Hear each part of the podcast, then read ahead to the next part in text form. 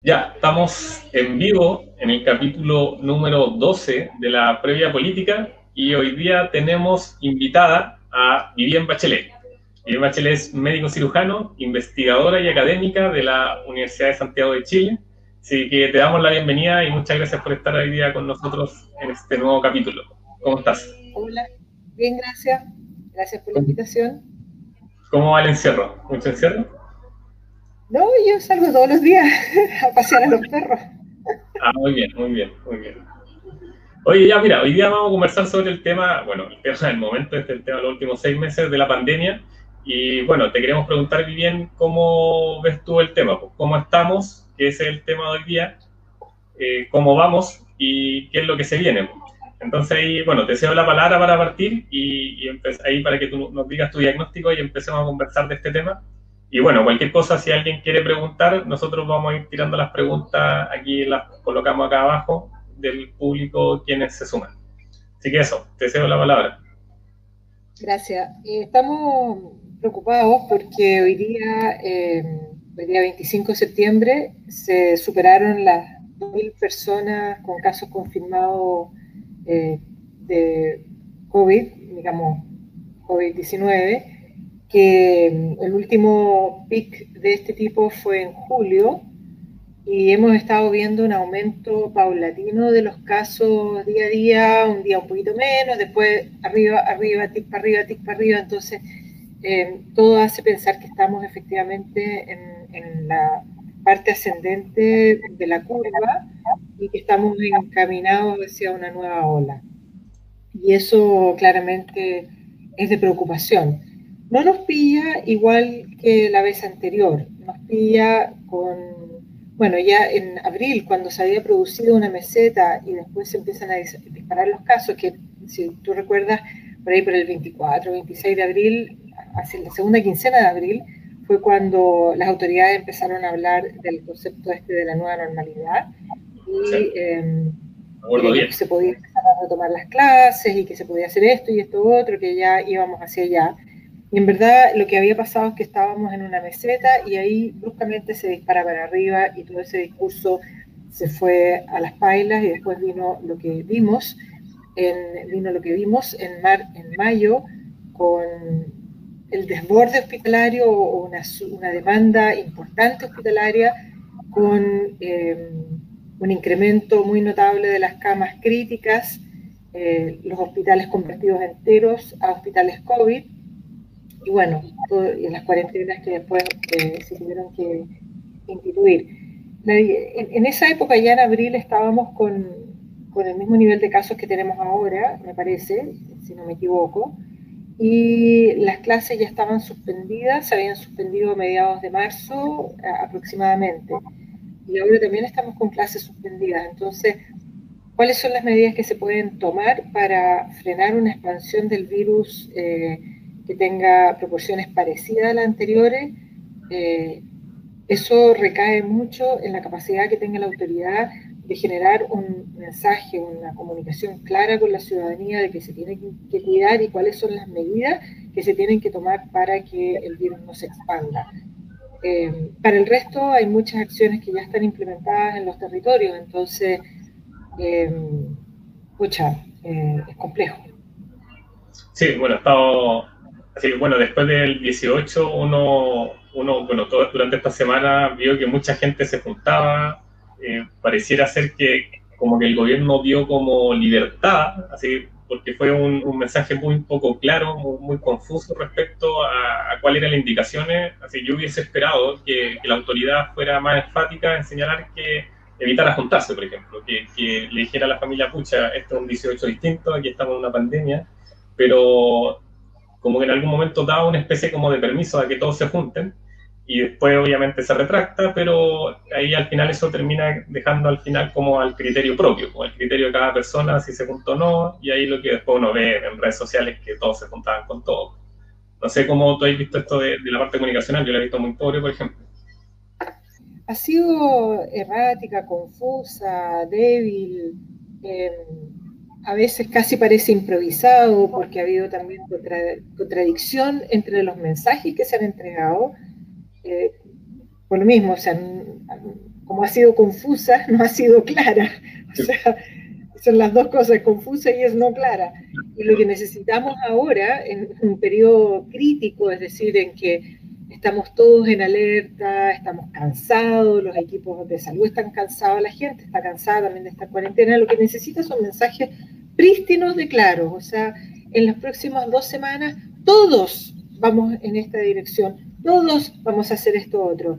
En cambio, eso de segmentar, de focalizar, le recuerda a uno un poquito las políticas de focalización, un poquito por aquí, un poquito por allá, una comuna está en una fase. Yo, yo no te puedo contar cuáles son las fases, o sea, y qué es lo que caracteriza la diferencia en la fase, y soy una que lee y que sigue estas cosas, eh, pero no, no me las sé de memoria porque no es fácil.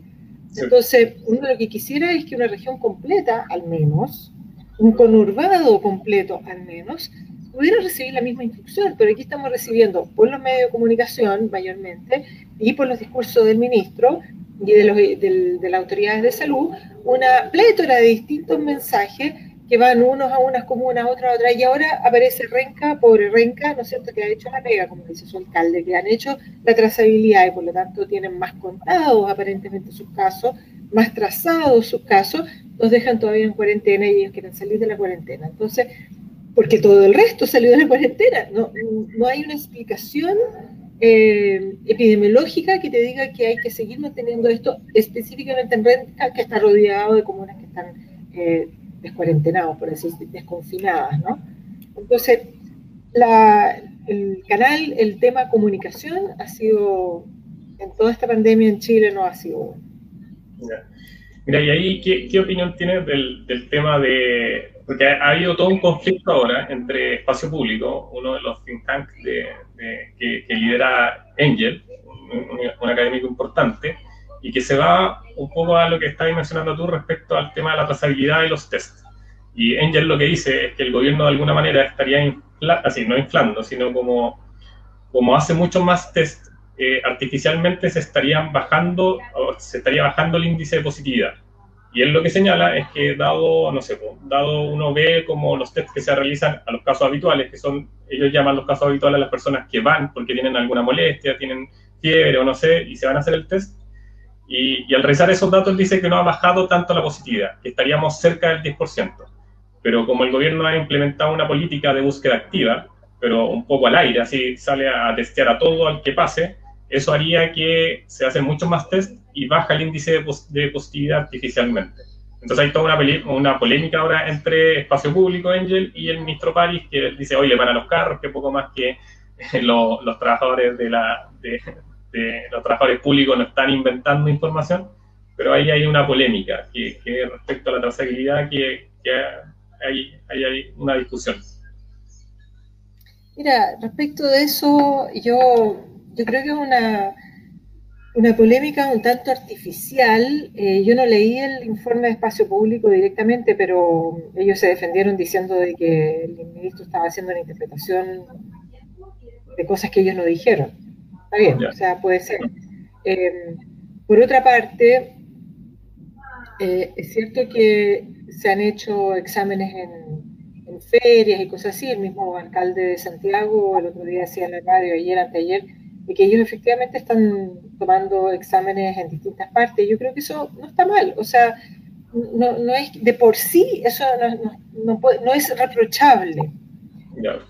El punto es, el punto es que cuando tú estás destinando recursos como esos de hacer, eh, tomar test y después estás eh, ocupando los laboratorios que tienen que procesar esos test, eh, es mejor hacerlo cuando tienes una intencionalidad de alguna especie, llegar a grupos de mayor riesgo, abarcar poblaciones donde haya brotes epidemiológicos, entonces no hacer una cosa así como disparar perdigones para cualquier parte, sino que hacerlo un poco más focalizado, ahí sí que sí, eh, para tratar de identificar y acotar, identificar las cadenas, ¿no? Específicamente las cadenas y tratar de llegar a todos esos contactos. Em, ahora, el indicador de positividad es uno de tantos para tomar decisiones. Entonces, por eso yo digo que la polémica es un poco artificial. Hay muchos otros, por ejemplo, el número de casos o eh, el índice de ocupación de las camas críticas, eh, son varios que, ha informado la OMS, que son los que deberían guiar las decisiones. Entonces, mm, no, no me parece a mí que hoy día estemos en, una polémica de ese tipo. Y creo yo que es porque realmente no tenemos nosotros un, un liderazgo sanitario y político que sea creíble por una parte, eh, ni tampoco tenemos instituciones que son creíbles por otra parte, entonces nos falta esa, esa cohesión como nación de decir estamos en esto todos juntos, eso que llamaban los italianos en pandemia justamente la conciencia colectiva, o sea, esta conciencia colectiva de que esto no, nos afecta a todos y, y, todos tenemos que trabajar para, para la solución.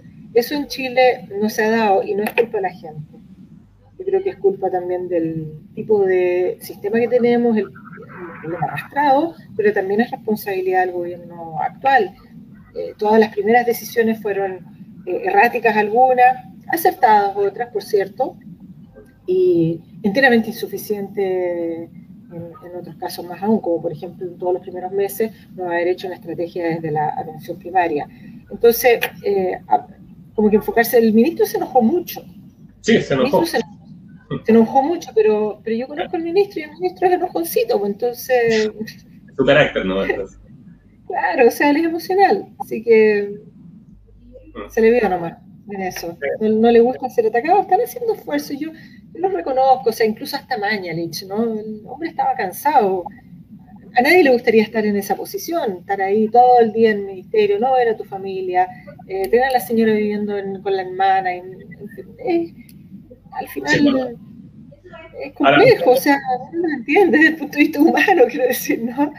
No, un poco yo, igual, bueno, uno eh, viendo el, historial de decisiones que se han tomado, por ejemplo, uno reconoce que en el tema hospitalario se hizo como el aumento de votación de camas, fue importante el trabajo ahí, pero sí yo sentí muy desde el principio que había poco trabajo trazabilidad, como muy, muy, muy, muy débil, lo que tú señaláis también en términos de atención primaria, y la atención primaria podría haber cumplido un rol, así, es el, de hecho, es el, su, su rol por esencia era haber ido a hacer la búsqueda activa de casos, y, y, y eso recién comenzó a ocurrir eh, hace un par de meses, ¿no? Así los informes que uno ve de epidemiología que, que lanza el MinSal una vez a la semana, ahí recién hace un, uno o dos meses empieza a tirar información de cómo está este tema de la trazabilidad. Entonces, eh, no sé, ahí, ¿cuál es tu crítica un poco? Tú has mencionado un poco que en trazabilidad hay algo, que no estamos igual que en abril, pero ¿cómo nos vemos de aquí para adelante? Porque tenemos que seguir avanzando y seguramente vamos a estar conviviendo con estos seis meses más. Pues entonces, ya no estamos en marzo, donde no conocíamos lo que era la pandemia, ahora ya llevamos seis meses, yo debería, o yo esperaría ser más exigente con la autoridad. Claro, eh, ahora yo creo que en esto eh, no estamos solos, en el sentido de que probablemente la, o sea, la ola que vamos a tener nosotros en, pocas semanas más, eh, lastimosamente va a coincidir con las olas también de Europa. Si antes estuvimos desfasados un par de meses, ahora ya no va a ser así. Y por una parte, y por otra parte, las cuarentenas también están perdiendo efecto, por haberlas hecho mal, creo yo, en, Chile.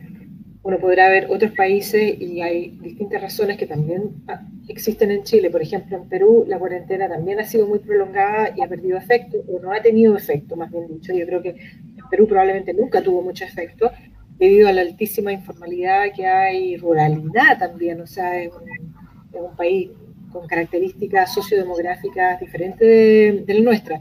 Argentina, por otra parte, también tuvo, tiene una cuarentena muy larga que en el conurbado de bueno, bonaerense también está perdiendo su eficacia a todas luces, la gente también está cansada ya. Entonces, las cuarentenas, como las llamamos nosotros acá, que es el confinamiento obligatorio, eh, no pueden sostenerse por cuatro meses. Eso es algo que estamos aprendiendo ahora y, probablemente era fácil de preverlo, ¿no? O sea, si a, cualquiera de nosotros nos hubiesen dicho, cuando partimos en esto, digamos por ahí por la segunda, tercera semana de marzo, tú vas a estar en Ñuñoa en cuatro o cinco, no sé cuánto fue al final, meses eh, seguidos teniendo que pedir permiso por comisaría virtual, que ya me parece una locura, la comisaría virtual, pero en fin, así, realmente demencial, delirante, eh, no vas a poder salir de tu casa, que primero te dan dos permisos diarios para sacarle a los perros, después eran dos, dos permisos semanales, que tú empiezas a decir, ya, o sea, perdón, yo con tres pastores alemanes, ¿qué hago con dos, permisos semanales? O bien, la gente que tiene perros que vive en departamento, ¿qué hace con dos permisos semanales? O sea, empiezas a saltarte la indicación que te está dando la autoridad porque es inviable. Es enteramente inviable, entonces ya tienes que pensar que las cuarentenas, los confinamientos de esa naturaleza no lo vamos a poder repetir en Santiago, o sea, y en Chile en general, ¿no? Y entonces, ¿cuál va, ¿qué es lo que vamos a hacer? ¿Qué es lo que vamos a hacer? La pregunta es, porque se nos viene la ola encima, ¿qué es lo que vamos a hacer? Entonces, claramente no vamos a poder volver, o sea, hay cosas que sabemos que no vamos a poder hacer.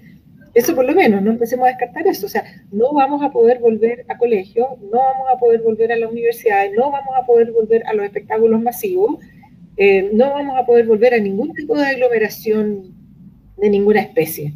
Eso no va a ocurrir hasta que no llegue la vacuna. Y la autoridad que nos dice, no, sí, igual buenas noticias porque la vacuna probablemente posible la vamos a tener en enero. O sea, no, cómete esas palabras, no digas eso no lo digas, sé responsable. Entonces, ¿qué es lo que le digo uno a, una autoridad? Sea responsable con lo que está diciendo, no especule, por favor, no comunique especulaciones, no sabemos. Nadie sabe cuándo va a llegar la vacuna. Anuncie la vacuna, la estrategia de vacuna, cuando tenga la vacuna en la mano, cuando esté tramitando la orden de compra por mercado público. En ese momento salga y diga, estamos comprando la vacuna.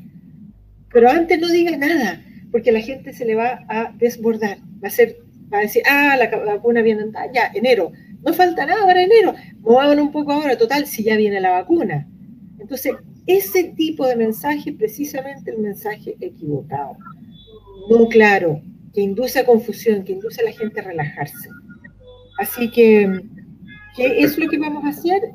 En mi opinión, yo creo que nos queda una sola medida disponible, no el confinamiento como lo conocemos ahora, y creo que Renca y Paine tienen que ser desconfinados a la brevedad, sino que eh, cuando ciertos indicadores críticos, críticos se estén empezando a dar, eh, ese es el momento en que el único recurso que nos queda para cortar masivamente las cadenas de contagio y evitar el desborde masivo en los hospitales es lo que llamó espacio público el congelamiento de la ciudad, que no es lo mismo que estas cuarentenas que conocemos nosotros. ¿ya? Ese, eso es lo que queda medida. Ya. aquí Jorge Mundaca Oyarzún nos hace una pregunta, dice, vivo en la región de los ríos y han aumentado mucho los contagios en Valdivia, Panguipulli, etcétera. Esperamos los números post estas patrias y qué pasará con el tránsito entre regiones, debido a que en el verano vendrá mucho turista a la región donde, bueno, que reside. Eh, claro, o sea, yo realmente no sé, no, me atrevo, no, me atrevo, a pensar más allá de dos, tres semanas. Eso, eso no, no podemos, porque esto de repente se va a disparar y nos va a cambiar todo. Estamos viviendo un periodo de incertidumbre.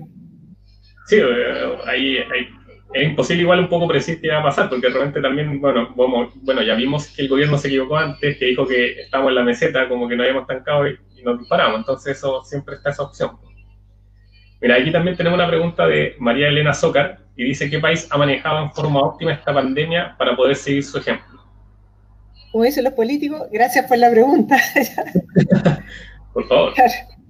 Sí, porque el otro día en mi casa, que fue la única vez, dos veces hemos recibido mi cuñado con su señora y otra vez mi hijastro, en fin, nada más. O sea, realmente no hemos recibido nadie, pero, pero ahí se generó esta discusión. Entonces mi cuñado decía, em, ningún país ha manejado bien la pandemia. Ninguno, ninguno decía. No es cierto, porque sí ha habido países que lo han manejado bien y es bueno mirar esas experiencias. Voy a mencionar dos que son opuestos sociodemográficamente hablando, ¿ya? Uno es Nueva Zelanda, que todos sabemos que, es un país más chico que el nuestro, eh, no tanto, o sea, nosotros no somos tan grandes tampoco, entonces ahí es donde uno esperaría poder, con una población de 17, 18 millones de, personas, poder, eh, pero no, no es así, no se nos da. Ellos tendrán, qué sé yo, no sé, 5, 6, no sé, también los países nórdicos, algunos como Finlandia, Dinamarca, Noruega han tenido muy buenos indicadores. Pero el caso de Nueva Zelanda eh, es bien claro, o sea, ellos hicieron Ellos hicieron el lockdown completo, ellos paralizaron todo, cerraron las fronteras. Nosotros en Chile nunca hemos cerrado las fronteras, por ejemplo. Siempre ha habido vuelo.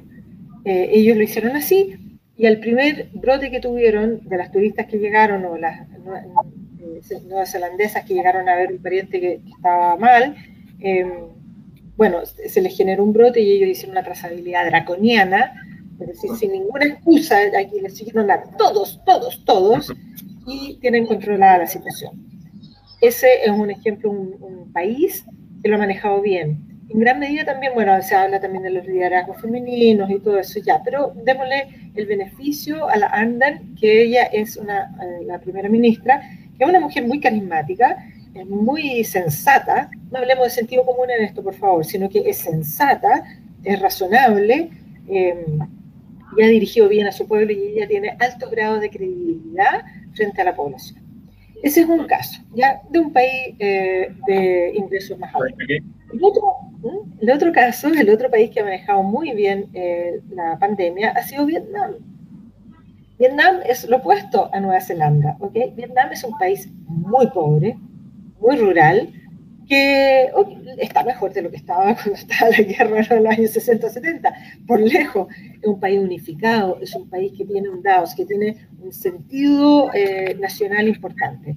Ellos dijeron, si llega esto aquí, que estamos cerquita, ya esto lo dijeron al principio de los tiempos, al principio, al principio, en enero, si esta cosa llega a entrar a Vietnam, estamos sonados, porque nosotros no tenemos el sistema hospitalario que nos permita eh, absorber la morbilidad que pueda producirse con la expansión de la pandemia en nuestro país. Por lo tanto, vamos a desplegar todas las unidades territoriales de atención primaria y vamos a hacer una campaña eficaz de comunicación, distanciamiento social, uso de mascarilla, ¿no es cierto? Y ya, las tres medidas, no sé, el, lavarse las manos, ¿ok? De esas tres medidas... ¿Se pegó? ¿O soy yo? Parar, soy yo. No, volviste, ahora sí. Sí, ahora sí, volviste. ¿Volví? ¿A dónde, ¿Hasta dónde había llegado? Porque estaba con entusiasmo contando el caso de Vietnam. Cinco segundos nomás te perdiste.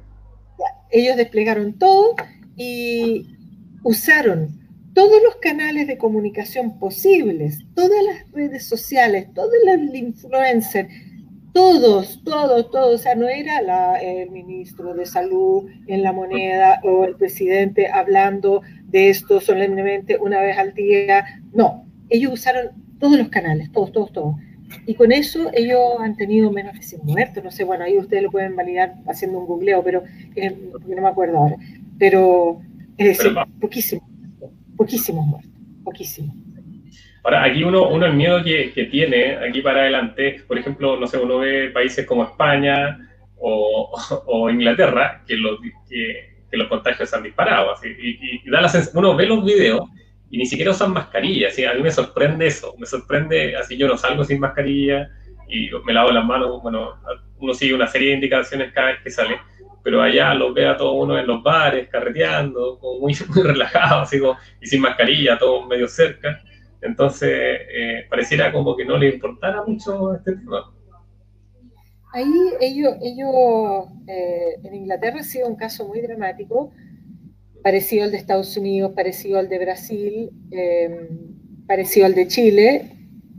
Estamos hablando de los países que tienen más alta mortalidad en el mundo. Chile está dentro de los 10 países que tienen más alta mortalidad en el mundo. Y lo que tienen en común todos estos países son gobiernos de derecha gobiernos que no quisieron, em, que pensaron que podían capear esto mediante la estrategia de la inmunidad de rebaño. Se confiaron en eso y se equivocaron rotundamente. Rotundamente. Entonces, el costo que se paga es que igual tú tienes la crisis económica, esa no te la quitaste de encima, pero además tienes decenas o cientos de miles de muertos. Entonces, es realmente triste porque hay gente sencilla, gente que no tenía por qué haberse muerto y que se murió por decisiones tomadas por esos gobiernos. En el caso de Inglaterra, de Estados Unidos específicamente, no tanto de, Chile o Brasil, uh, intercedió también otro factor que es, aparte del ideológico y todo eso, eh, el hecho que ellos tienen sistemas de salud más robustos, entonces pensaron también que iban a poder eh, absorber la demanda. Absorber la demanda, claro. Y no se dieron cuenta que eso, no, o sea, no, no, no anticiparon que les iba a pasar algo horrible como lo que pasó en Nueva York o en otras partes de Estados Unidos, en, también en Miami, en que hubo momentos en que efectivamente ellos estuvieron con los sistemas de salud. Oye, quiero que nos traslademos a lo local, acá en Ñuñoa. ¿Cómo has visto a nuestro alcalde? Tenemos aquí un alcalde y yo personalmente tenemos alcalde. Parece que hay. Parece que hay. Porque buena noticia. Tenemos, tenemos, sí. Pero ahí. Se lo he visto nunca. Te lo pregunto porque, ¿cuál es tu opinión? Yo igual después quiero decir la mía, pero te doy la palabra primero en esto. Lo siento, pero yo estoy ahora reflejando nomás lo que leí en el grupo WhatsApp de los vecinos de mi cuadra. Así, anunciaron que ayer iba a venir el alcalde, o anteayer, a, a media cuadra de mi cuadra, o sea, y que íbamos a poder asistir a esto. Nunca me quedó claro si era presencial o virtual, hasta que después vino una contrainformación diciendo de que no, que era por Zoom y que solamente al Zoom iban a ser invitados los encargados de cuadra porque esto había sido organizado por la cuadra de 50 metros más allá. Entonces, no, no pudimos asistir a ninguna cosa. La vez que yo vi al alcalde fue cuando recién asumió eh, y que se pasó por acá y prometió el oro y el moro en materia de parques y de seguridad pública. Por supuesto que no pasó nada, nada, nada. Después de eso, eso fue hace cuatro o cinco años atrás, quizás, no sé, eh, con el primer año que asumió y mm, después no se la ha visto más. Yo no lo he visto, no, figura, no figura, no figura a nivel nacional, no figura a nivel local. Yo emplazo que alguien me diga si lo ha visto. Tú lo has visto porque a ti te toca ir a reuniones, quizás, como presidente de Junta de Vecinos. Los vecinos como yo de a pie. Entonces, eso para mí es el balance que yo haría respecto de la alcaldía de Ñuñoa. Así, ¿no? Y también lamento un poco, la, así, lamento profundamente porque uno esperaría también que tuviera un discurso que sea contundente en la línea del gobierno y que uno un poco, y uno, bueno, lo que yo pienso es que la pandemia es como situación de guerra, entonces hay una verticalidad un poco en, las cosas que se hacen y, ahí todos empiezan a, tener el mismo discurso, el mismo relato, pero eso acá no se replica, pues entonces hay, algo terrible. Ahora, lo otro, lo otro mucho que lamento, viendo los informes, como esto no lo revisé ahora, lo revisé hace unos días atrás, que eh, vida, por ejemplo, eh, en, la, en la política, así en la estrategia de trazabilidad, hay un indicador que tiene que ver con el número de, eh, como de búsqueda activa de contacto estrecho. Y uno revisa un poco cómo va en las otras comunes, por ejemplo, hay comunas que cada contagiado, por cada contagiado encuentra cuatro personas, cinco personas, va, los busca y ve si están contagiados. Y uno ve el caso, y, creo, si mal no recuerdo, puede que me equivoque, pero el promedio de la región metropolitana es más o menos tres personas, entre dos y tres personas, para no, para no, para no lanzarme un carril. Y los que estaban mejor eran cinco personas. Y Ñuñoa, ahí me sorprendió, vi el dato y pasó en dos informes seguidos, eran 0,7 personas. O sea que realmente en, esta estrategia que uno, que uno debería pensar que se le debería dar toda la prioridad desde la atención primaria, que ir a buscar inteligentemente los casos que donde hay más probabilidad que, estén, que sean positivos, no está ocurriendo. Pues entonces, a mí de verdad me da... Te, voy a, te, voy a, problematizar eso. Dale, pues, te lo voy a problematizar, porque es posible, no me consta, porque yo no, soy epidemióloga clásica, yo soy epidemióloga clínica, que es un poquito distinto, pero es posible que, por lo que yo sé, que gran parte de los casos de Ñuñoa hayan sido, y todos sabemos que fue así, en, las casas, en los hogares. Hay muchos hogares de ancianos en Ñuñoa. Entonces eso se podría explicar, ese indicador. Porque, o sea, ¿cuántos, puede, ¿cuántos contactos puede tener pueden tener 20 ancianos en un hogar.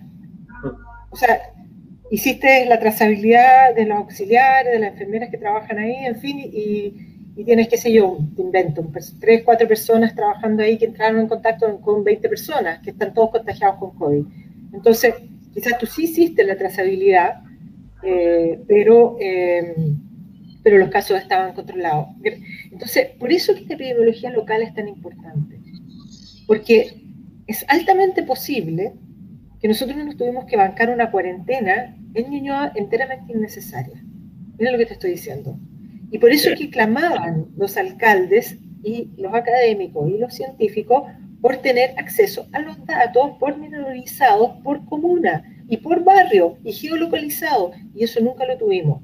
Porque si a mí me dicen que de los, escucha, no sé, de, de 300 casos en Ñuñoa, hay 200 que están concentrados en cuatro hogares de ancianos, en el pic, pensemos en el pic de la pandemia, ¿no? cuando, realmente la cosa azotaba.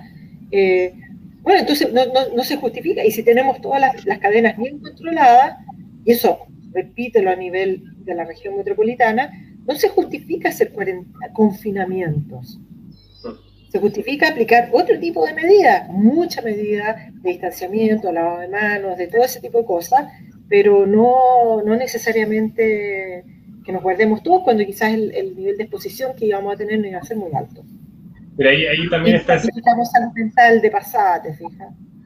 Ahí el dato de los activos no, no, lo recuerdo en este minuto, pero sí el dato que, que se me grabó, que no lo, no lo he olvidado. Bueno, no voy, voy, a decir dos datos. Uno, cuando ya hace tres meses atrás teníamos 110, 120 fallecidos. Y de los 110, 120 fallecidos, 80 eran de establecimientos de larga estadía de adulto mayor.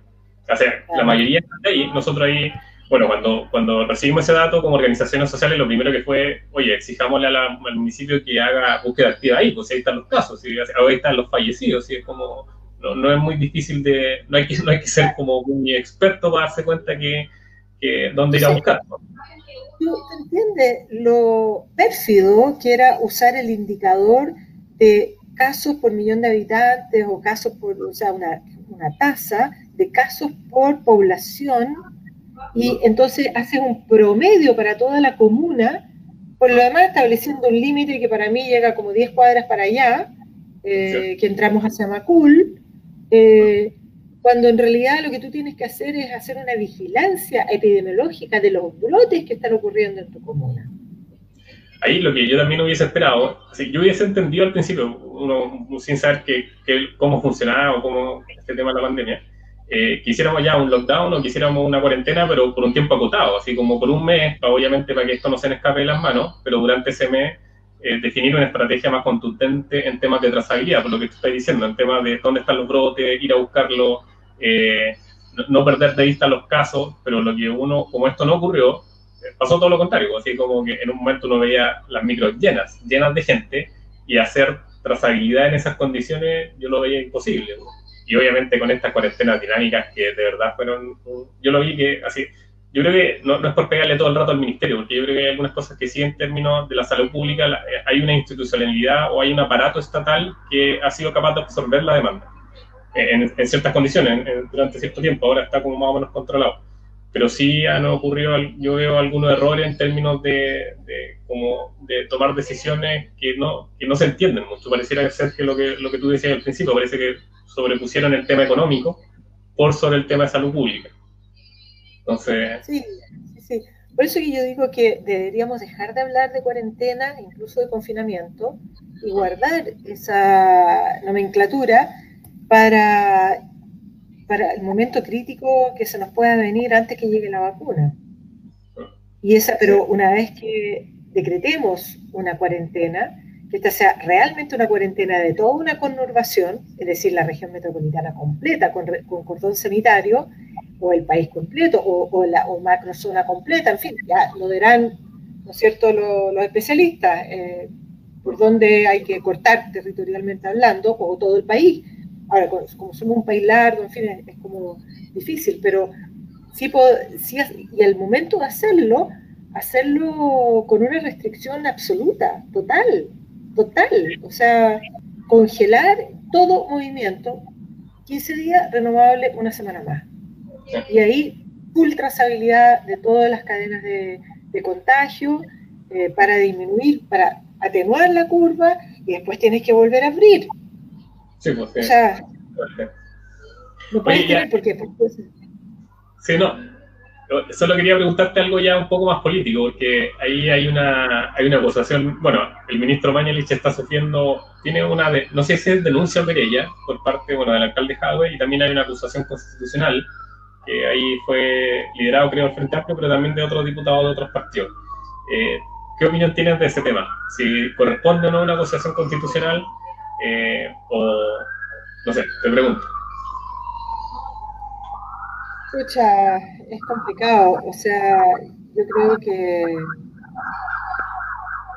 a Mañalich yo le entiendo como ser humano. Eh,